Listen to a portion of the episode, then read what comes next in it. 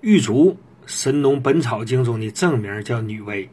近代学者对它的机缘考证产生了争议，一派认为它应该是毛茛科植物女薇的全草，而中药大辞典认为它应是百合科植物玉竹的根茎。那到底该听谁的呢？很简单，一分为二，区别对待。女薇全草常用于泄痢、经弦寒热、筋骨疼痛、妊娠浮肿，具备毛茛科植物消炎止痛、祛风除湿的特点。而百合科的玉竹常用于热病伤津、咽干口渴、气虚食少，和同科的麦冬、黄精类似，都有滋阴润肺、养胃生津的功效。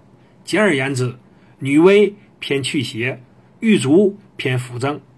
而今市场上卖的玉竹膏，从其补中益气、润肺生津的功效来看，用的应该是百合科的玉竹。